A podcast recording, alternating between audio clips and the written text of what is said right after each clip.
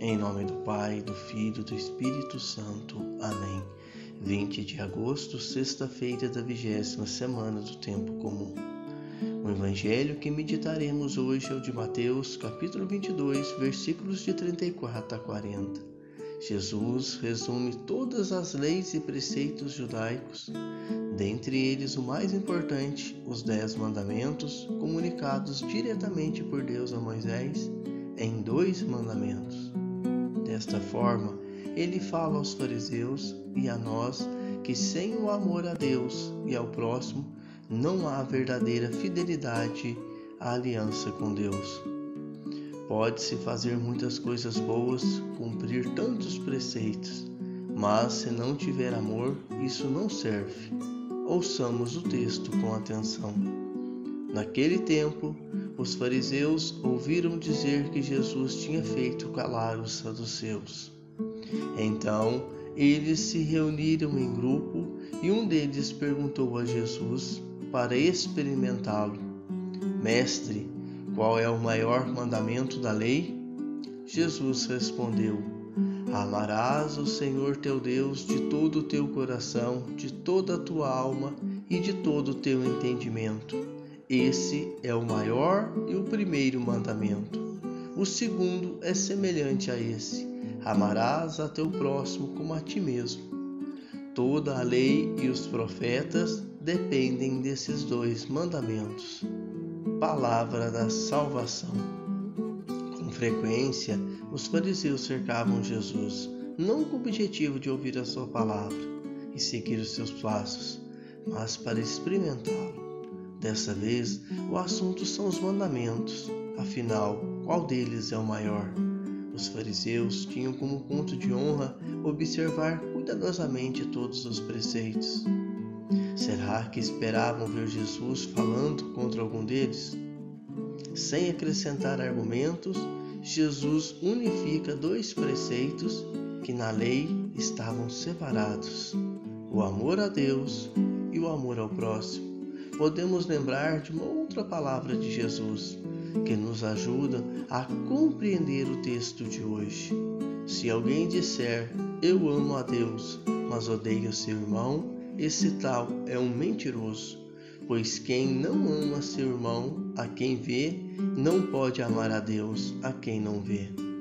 Diz-nos o Papa, respondendo a estes fariseus que o tinham questionado Jesus tenta também ajudá-los a pôr em ordem a sua religiosidade, a estabelecer de novo o que conta realmente e o que é menos importante.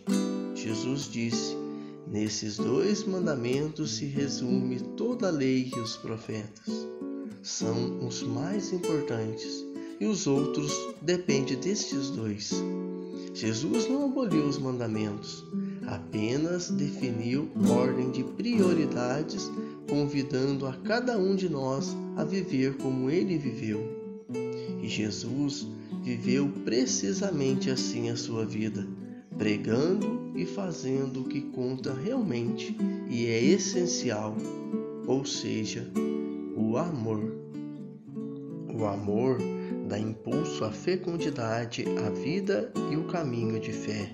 Sem amor, quer a vida, quer a fé, permanecem estéreos. O que Jesus propõe nessa página evangélica é um ideal maravilhoso que corresponde ao desejo mais autêntico do nosso coração. Fomos criados para amar e ser amados. Deus, que é amor, criou-nos para nos tornarmos membros de Sua vida, para sermos amados por Ele, para o amor e para amar juntamente com Ele todas as pessoas. Este é o sonho de Deus para o homem. E a fim de realizar precisamente da Sua graça, necessitamos receber em nós a capacidade de amar, que provém do próprio Deus Jesus oferece-se a nós na Eucaristia exatamente por isso. Nela recebemos o seu corpo e o seu sangue, ou seja, recebemos Jesus na expressão máxima do seu amor, quando ele se ofereceu ao Pai para nossa salvação. Finalizamos nossa reflexão rezando o salmo de hoje, o Salmo 145, que proclama a sabedoria de Deus sobre a história humana e nos mostra que não estamos abandonados a nós mesmos. É uma profissão de fé em Deus que proclama os atributos de amor e de bondade. Bendiz, ó minha alma, ao Senhor. É feliz todo homem que busca seu auxílio no Deus de Jacó e que põe no Senhor a esperança.